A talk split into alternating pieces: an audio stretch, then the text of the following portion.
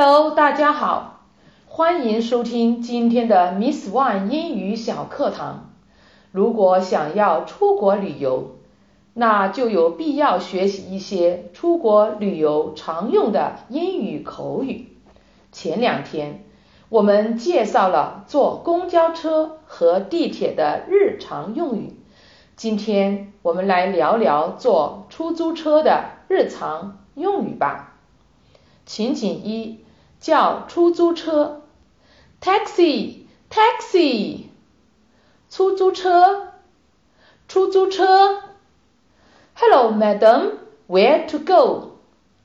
Hello, madam, where to go? 您好，夫人，到哪里去？情景二，请求帮忙。Could you please help me put my bags in the trunk? Could you please help me put my bags in the trunk? 您能帮我把行李放进行李箱吗？Trunk，trunk，名词，汽车车尾的行李箱。I'd like to get in now. I'd like to get in now. 我很愿意上车吧。Getting，getting，词组。 上车。情景三，告知目的地。To the train station. To the train station. 去火车站。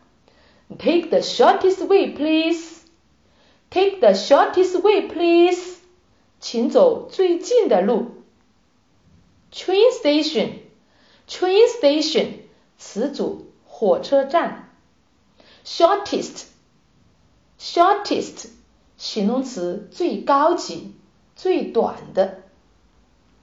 Okay, we can get there in twenty minutes. Okay, we can get there in twenty minutes. 好的，我们二十分钟内就能赶到那里。In twenty minutes. In twenty minutes 词组在二十分钟内。 情景四，到达目的地，付费。Stop here, please. Stop here, please. 请在这停吧。Stop, stop，动词，停止。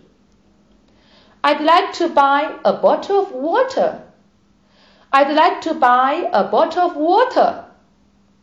我要去买一瓶水。A bottle of water. A bottle of water，一瓶水。What's the fare? What's the fare? 车费是多少？Fare, fare 名词，车费。Seven dollars, seven dollars 七美元。All right, here you are.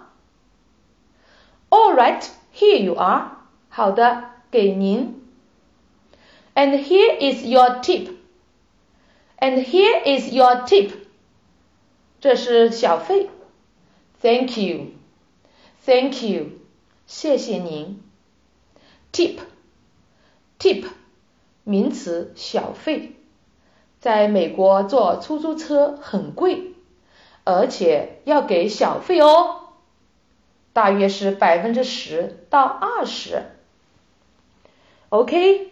今天内容就到这里了，您学会了吗？如果您还想获得更多精彩内容，或者想跟我们有更多的互动，请关注我们的微信公众号“英语启航站”，精彩英语学习内容每日推送。OK，that's all for today. See you next time.